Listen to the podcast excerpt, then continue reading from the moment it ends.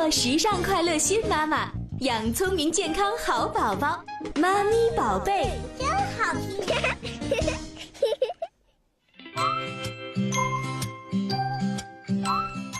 好的，欢迎大家继续回到妈咪宝贝节目。今天是周三，是我们的固定板块空中课堂。那么本期节目呢，我们将继续邀请南一国际幼儿园的几位优秀的老师走进直播间，围绕着家长非常关注的如何搞好幼小衔接这个话题，和收音机前的听众朋友一起来分享一下。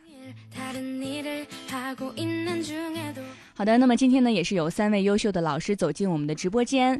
呃，这三位老师呢，分别是郑书红老师，来自南一国际幼儿园优秀教师实训基地学员，南开区优秀教师区级学科带头人，南开一幼班长兼年级组长，所带的大班组呢，曾经荣获天津市先进模范集体的光荣称号。欢迎郑老师。主持人好，各位听众大家好。嗯，呃，第二位老师呢是我们的赵小燕老师，也是南一国际幼儿园优秀教师实训基地学员，南开区的优秀教师，区级学科带头人，南开实幼教育干事，也是担任了多年的教学管理工作，曾经荣获“十二五”德育科研先进个人的荣誉称号。欢迎赵老师。嗯，各位听众好，主持人您好。嗯，呃，第三位老师呢是刘子金老师，南一国际幼儿园的青年骨干教师，擅长美术和绘本教学，在青年教师当中发挥着榜样的带动作用。欢迎刘老师。你好，主持人好，各位听众大家好。呃，今天也是非常欢迎三位老师做客到我们的直播间哈，跟我们大家一起来分享家长朋友们非常关注的这个话题哈，怎么样搞好幼小衔接。呃，那么首先呢，还是我觉得家长非常关注嘛。那三位老师能不能跟我们说一下，从这个家长需求方面跟我们分析一下幼小衔接这个话题呢？各位听众大家好，我呢是南开一幼的郑树红老师，今年在南一国际幼儿园参加优秀教师的实训。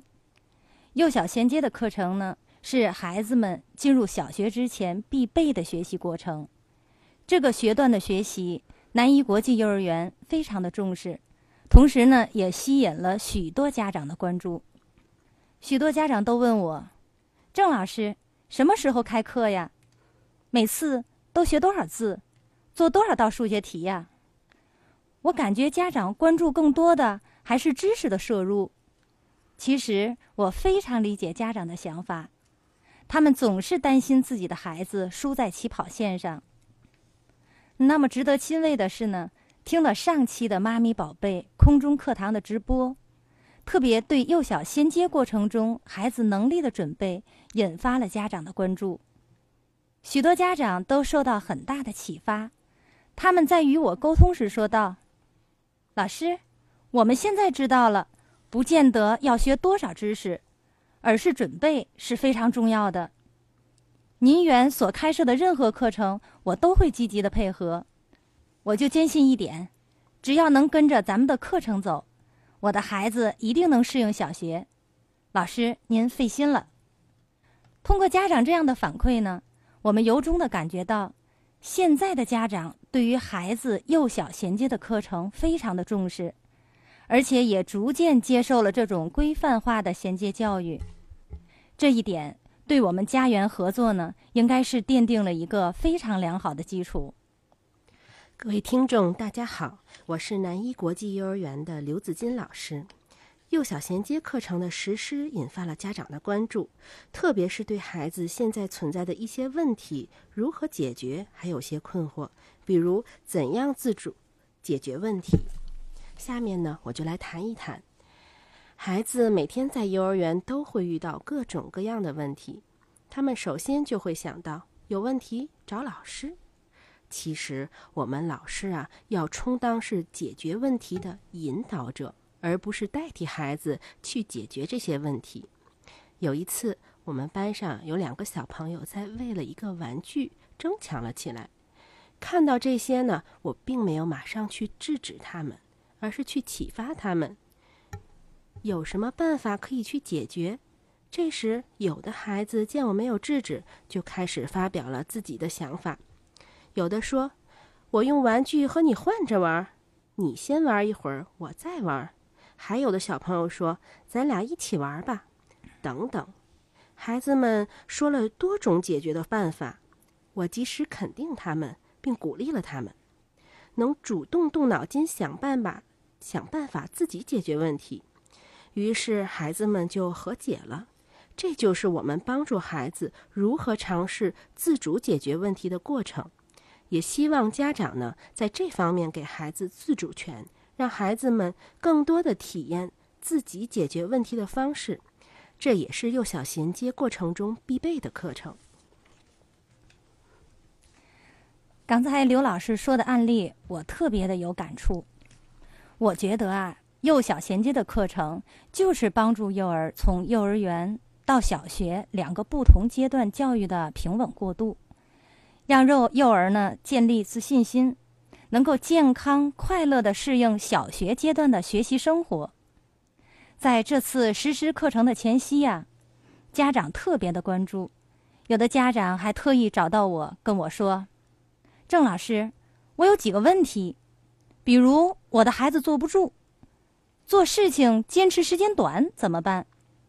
你一定在幼小衔接课程中帮助我解决这个问题。其实家长的担忧啊，我特别能够理解。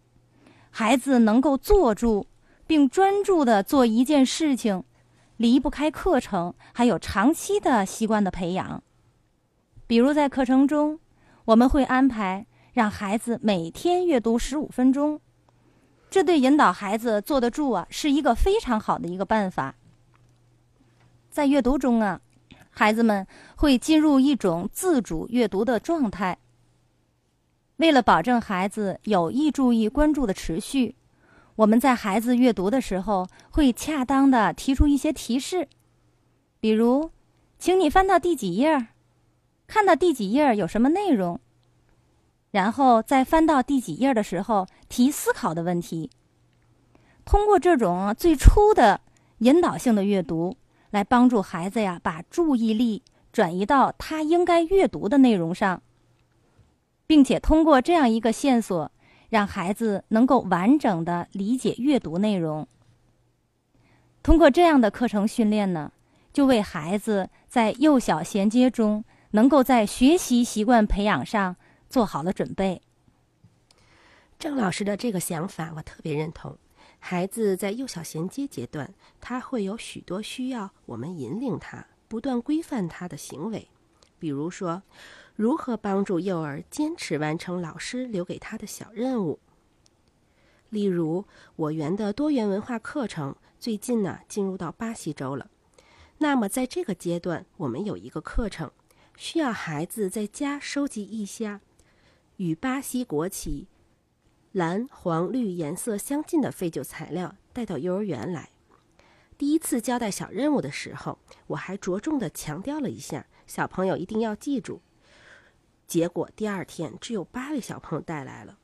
我问了一下原因，小朋友说了各种各样的原因。有的小朋友啊，理直气壮的告诉我：“我告诉我妈妈了，可是我妈妈给忘了。”还有小朋友争辩地说：“我昨天呀回家太晚了，没时间找。”小朋友说了这些问题，其中反映了一个最重要的问题：他们呀还没有把这个小任务当成自己必须要做的事，也就是说还没有形成任务的意识。为了解决这个问题，我第二天离园的时候，又重复强调了一下带废旧材料的任务。同时，也通过校讯通告诉了家长，请家长协助幼儿完成。第二天，绝大部分小朋友都完成了这个任务，还有小朋友争着告诉我：“可是我自己想着带来的。”我及时对全体小朋友进行了鼓励。任务意识的形成是一个长期的过程，还要我们不断的提示引导，帮助孩子形成初步的任务意识。为入小学做好准备。嗯，呃，这是刚才郑老师和刘老师哈跟我们说了一下家长的一些需求，然后老师们也是做了很多的努力。那么我们回到这个幼小衔接的这个课程方面，赵老师能不能跟我们说一下哈？比如说咱们在这个幼小衔接课程的过程当中做了什么样的准备呢？嗯，各位听众大家好，我是南开实幼赵小燕老师，今年在南一国际幼儿园参加为期一年的实训。在这里呢，我也感受到，呃，幼儿园幼小衔接课程的这个受到他们的启发。我们感觉幼小衔接课程最大限度的支持和满足了孩子，呃，让孩子们通过直接感知、实际操作和亲身体验，获取了在衔接过渡中必备的经验。目前呢，幼小衔接课程我们已经进入到课程的实施阶段了。嗯，这里边呢，我们有这个能力的准备、学习的准备和心理上的准备。嗯，这其中呢，还涉及了许多具体的内容，比如说，呃，模仿小学生课间十分钟的活动，嗯，练习收放学习用品用品和这个整理小书包，嗯，还有学会正确的使用小水壶，练习自己到老师处去取饭菜等等。我们每天安排大班年龄段的孩子呢，到我们的幼小衔接体验教室进行这个课程的实施。在幼小衔接课程的呃实施中，我们看到孩子们的能力明显的在提高了。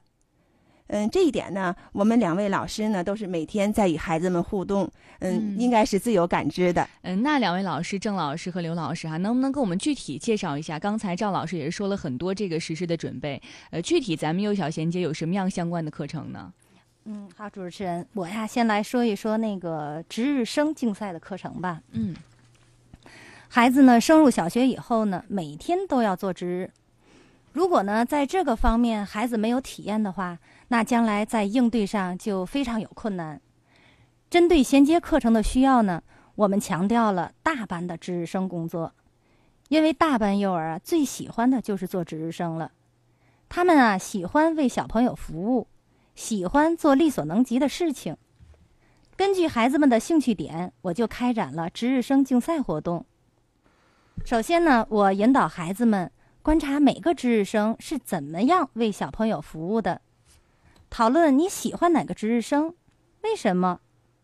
我呢还经常的将值日生做事情的样子进行抓拍，让孩子通过观看实录进行讨论，这个值日生做的好不好？然后呢，我们就让孩子自己投票选举出最佳的值日生，并请呢最佳的值日生来介绍一下自己的方法。有的最佳值日生就介绍。如何有礼貌的说话？有的值日生呢，就介绍如何自己解决纠纷。渐渐的，班中告状的现象越来越少了，负责任的值日生呢就越来越多了，班中的秩序也越来越好了。那么，这个值日生竞赛的这样一个过程呢，就为孩子入小学、独立完成每天的值日生工作，以及自主的处理事情。应该说打了一个很好的基础，嗯，值日生竞赛，那这个课程是郑老师您自己创造发明的是吗？呃，是，哦，也就是说赵老师刚才介绍的很多的课程，大部分都是咱们老师自己发明的是吗？嗯，这个呢是，嗯，这我们李园长也是经过了近二十年的这个研研究出来的，嗯。呃，赵老师刚呃，郑老师刚才给我们介绍了一个值日生竞赛哈，非常有意思。那么还有什么样的相关的课程呢？嗯，那我呀再跟大家呢分享一个，就说是模仿小学生梨园站路队的这么一个课程吧。嗯，在幼小衔接的课程里呢，嗯，站路队一般呢都是在大班的下学期才开展的。为了帮助孩子理解这个环节。我们呢就会把小学生离校前的活动录像事先呢放给孩子们观看，并且呢与孩子们进行谈话，让孩子们了解什么是站路队，哥哥姐姐呢如何站路队，站路队前他们要做些什么准备，然后呢再观察离开学校接走的哥哥姐姐如何的与老师打招呼，没接走的哥哥姐姐是怎么做的。接下来呢，我们就在幼儿园为幼儿创设一个模拟的情景，在模拟的情境中呢，让幼儿模仿和学习。离园前呢，我们还会指导孩子们做一系列的事情，比如如何收拾书包、整理衣服，把每天留的小任务复述一遍，同时呢，还做好入厕、喝水的一些整理准备。当距离梨园三四分钟的时候，孩子们就会准备好站好路队，等待家长的到来。我们预想，当孩子进入这个状态的时候，他心里已经有了上小学的准备了。嗯。这是郑老师给我们推荐了两个这个相关的课程哈，非常有意思。那么刘老师在您的这个日常工作当中有没有什么样的课程，也是给我们介绍一下？好的，我来谈一谈，在幼小衔接过程当中呢，我们有许多内容对孩子发展是很有必要的。比如孩子发生纠纷了，怎样正确处理？会不会不会有礼貌的跟小朋友解决这些纠纷？达到这样的状态呢，其实需要一个过程的。我们班呢有两个小朋友，一个叫晨晨，一个叫乐乐。这两个小朋友在发生纠纷时有截然不同的表现。晨晨呢，他呀比较调皮，许多小朋友都会给他告状，但是他每次都说：“我也不是故意的。”但是乐乐小朋友呢，在和别人发生纠纷的时候，就会主动的说：“对不起”，还主动的去抱一抱其他的小朋友。我把这两个小朋友的事例呢，就编成了小故事，讲给了孩子们，带领小朋友去讨论谁做的最好。大班的抽象思维刚刚开始萌芽，他们在通过分辨，觉得像乐乐那样有礼貌是最好的。经过大家的讨论，小朋友都统一了想法。晨晨自己也感觉到自己那样做是不好的。经过一段时间，发现我们班孩子有了变化，自主解决问题的能力也提高了，尤其在升入小学以后，能够处理类似的问题。除了要提高解决纠纷的能力以外呢，还要有目的的增强说读写的能力。比如说的能力，每日留简单的口头任务，要求幼儿向家长叙述。提高幼儿的口头表达能力，同时将口述内容用校讯通形式发给家长们，帮助家长印证孩子的反馈。再有就是每日增加十五分钟阅读时间，通过一个循序渐进的方式，有计划指导孩子阅读，指导孩子学会看目录，会看页码，按页码找到对应的页数。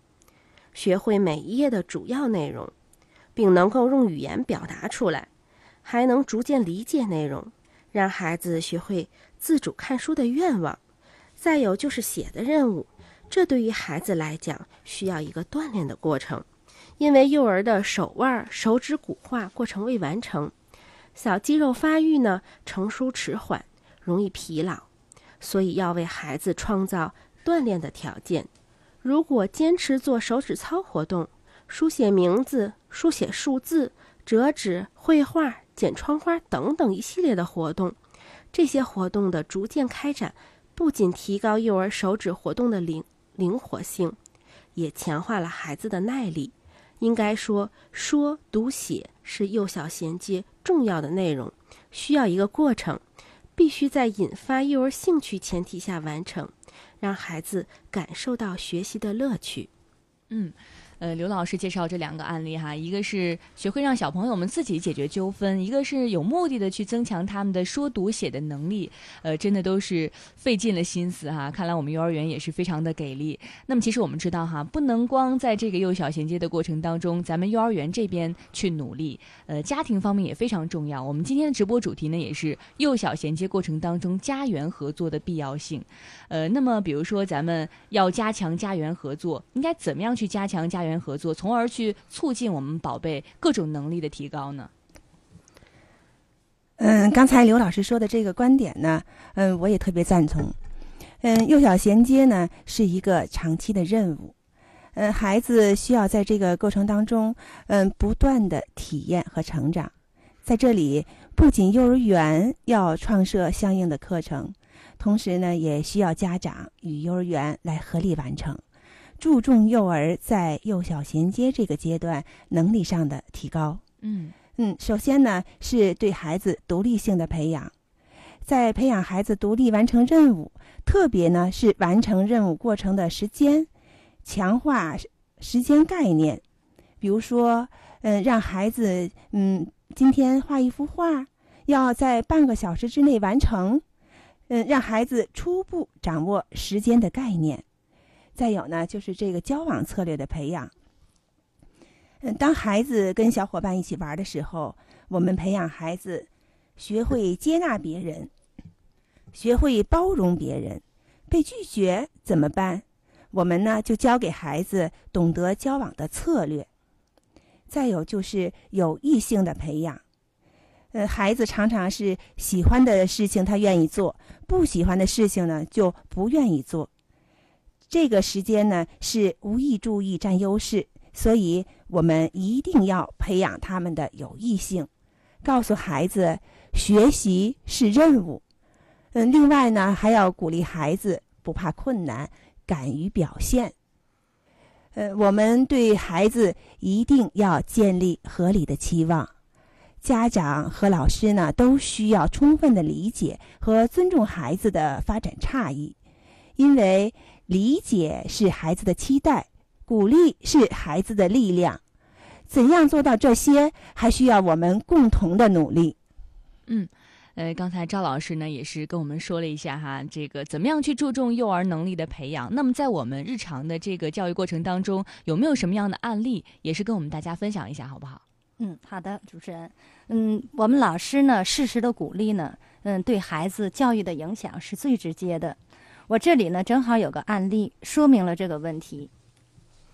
在今年的九月份，我班呢新插了一个孩子，家长特意找到我，就问我：“郑老师，我的孩子调皮好动，马上就要上小学了，我特别着急，您看怎么办？”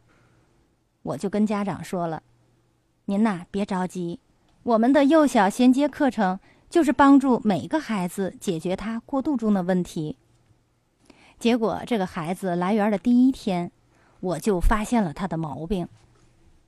他先是啊很随意的在班里跑来跑去，然后呢又用手拽拽女孩子的小辫子，显得特别的兴奋。在安排这个孩子的座位上啊。我特意把他安排在离我最近的位置，这样呢，便于我及时发现他的任何动向。我发现他虽然好动，但是他特别的热情，非常愿意啊与老师交往。一上课，这个孩子马上就站了起来，大声的对我说：“老师，我想抱抱你。”我轻轻的走到他跟前，抚摸着他的肩膀说。你看，小朋友都坐在了小椅子上听课，我相信你也行。等我讲完课，我去主动抱你好不好？没想到他马上回到自己的椅子上坐了下来，坚持上完了这节课，也没有下位子。下课后，我把他紧紧的搂在怀里，不断的表扬他，他的脸上呢露出了得意开心的笑容。看来鼓励啊，真的是我们教育过程中非常重要的因素。对孩子恰当的鼓励呢，能够帮助他克服他的一些个小毛病。到了下午，我啊就对这个孩子就说了：“你愿意当值日生吗？值日生的任务啊，就是为小朋友服务，比如啊，照顾他们多喝水，饭前摆好餐具啊，等等。”当好小值日生最重要的呀，就是为小朋友做好榜样。当有的小朋友在某些事情上做的不对的时候，你可以提醒他。只有你做的很棒，他们才会听你的。你愿意接受这个任务吗？他特别有意思，惊讶的问我：“郑老师，您是让我当值日生吗？我还能当值日生？”他说这句话的时候，小脸都激动的红了。我就问，怎么啦？你是担心自己做的不够好吗？老师相信你一定行。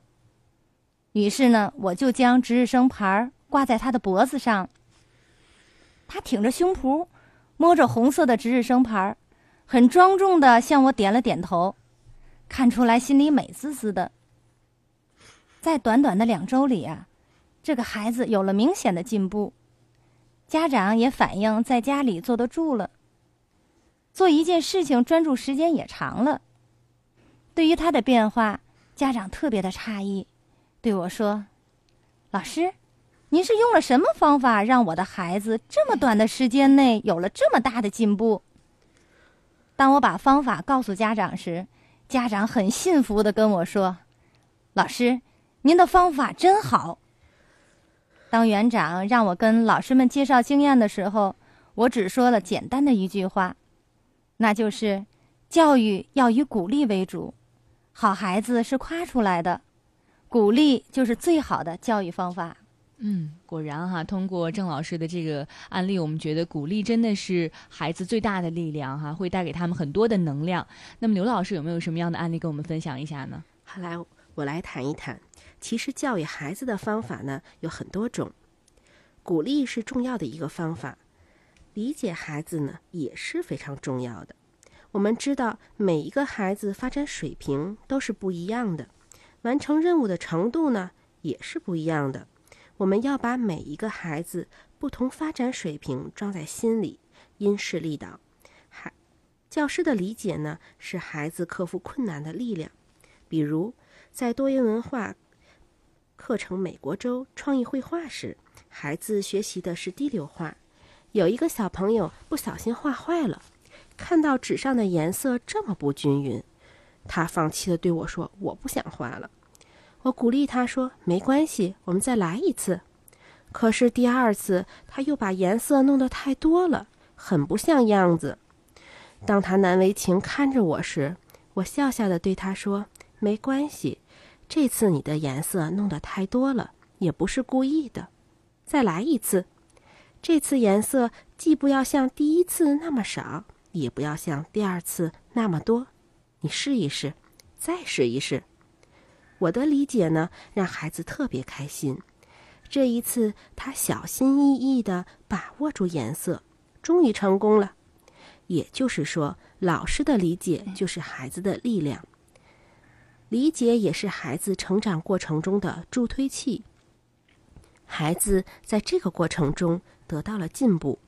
在这里呢，我也希望家长在孩子幼小幼小衔接这个阶段，理解孩子。帮助孩子建立自主解决问题的信心。嗯。呃，刘老师给我们讲的这个故事哈，真的让我们发现了，其实很多时候理解孩子也是非常重要的啊！不要觉得他们年纪小，可能呃做很多事情他们就是很不懂事。这个时候我们其实应该多问问孩子，哎，为什么要这么做啊？心里是怎么想的？多去理解他们。呃，那么说到这儿呢，我们想必大家也发现了哈，在幼小衔接的这个过程当中，家园合作真的是非常的重要的。那么我们幼儿园这边有非常专业的老师哈，也是给大家提供了很多这个专业的课程。那么，在我们家长这边，在这样的一个阶段，是不是也有一些需要注意的地方？那最后，赵老师能不能给我们的家长朋友们提几点建议呢？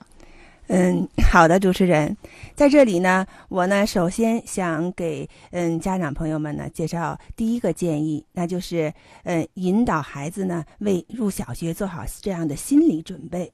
嗯。嗯，心理准备，家长首先这个心里也是要有一个谱哈，知道马上要到这个阶段了。嗯嗯，首先呢是请家长对孩子要进行正面引导，消除孩子在上学这个紧张心理和这个不适应。请家长经常向孩子有意识讲一讲自己上小学时候有趣的事情和愉快的感受，比如第一次戴上红领巾。嗯，或取得好成绩时候的愉悦心情，嗯，来换取孩子对学校生活的向往。嗯，告诉孩子，嗯，上学是每一个人成长进步的必由之路。只有学好本领，将来才能成为一个对国家有用的人。嗯，一是嗯，不要这个平常对孩子嗯。一不听话的时候就说，嗯，你现在不不听话，将来小学老师好好管管你这样的话，嗯嗯，来吓唬孩子。那家长们呢，嗯，他们在即将上学到一个新的环境，嗯，多多少少呢会因为离开家庭，呃，和父母这样的安全基地呢，产生一些个呃紧张和恐慌。请家长设法呢，嗯，要放松孩子这样的一个紧张情绪。经常用“你能行，你会做得很好”这样的话呢，来多鼓励孩子，而不是嗯，不要这个千叮咛万嘱咐的让孩子不许这样，不许那样，反而会加重孩子的这个精神负担。那么，给家长的第二个建议，就是在生活中注意激发孩子喜欢学的这种学习兴趣。兴趣呢是最好的老师，只要喜欢孩子，嗯，他们就肯下功夫去做，也就是说可以做好。嗯，因此呢，我们要注意孩子对学习兴趣的一个培养，这一点呢是入学准备的首要任务。在日常生活中，请您认真回答孩子的问题，保护孩子好奇的天性。这些简单的“为什么”是孩子学习兴趣的萌芽。嗯，允许孩子模仿，鼓励孩子自己寻找答案，宽容孩子在探索过程中的过失，赞许、欣赏孩子的发现和每一次小小的成功，用这些来培养孩子对学习的兴趣和信心。不要强迫孩子，嗯，学过深过难或者是不感兴趣的东西。特别注意，不要提前学习小学的课程。嗯，第三个建议就是培养孩子，嗯，要坐得住。专心做事的这种好习惯，做事专心、讲效率、不磨蹭、不拖拉，这些好习惯呢，都是学习成功不可缺少的条件。呃，平时啊，呃，请家长多抽点时间和孩子谈谈话、讲讲故事，引导孩子看看书、做做手工，让他们习惯从做一些安静的活动开始。嗯，要求孩子呢，在一段时间内专心的做好一件事情，嗯，不要三心二意。比如说，在吃饭的时候不看电视，画画的时候呢不要吃东西。嗯，让孩子呢专心听别人的讲话，这点呢家长要特别注意，要加强对孩子这方面的训练。嗯，对孩子呢提要求啊，或者是布置任务时呢，嗯，记住只说一遍，不要重复，这样锻炼孩子的专注力。家长在孩子专心做事的时候呢，也尽量的不去打扰他们。嗯，第四个建议呢，就是教育孩子礼貌大方、友好的与人交往。告诉孩子能有礼貌、友好的与人交往，嗯，学会嗯宽容。从小教育孩子在与同伴友好相处中呢，嗯，学会谦让、关心，同时还要注重孩子在社会化能力上的这种提高。嗯，学会赞扬和欣赏同伴的优点。嗯，学习如何与同伴合作，教孩子怎样恰当的展示自己的本领，从而呢得到同伴的赞扬和认可。嗯。呃，这是赵老师给我们家长朋友们提的四点建议哈，感觉都是非常的有用，也是经验之谈，对不对？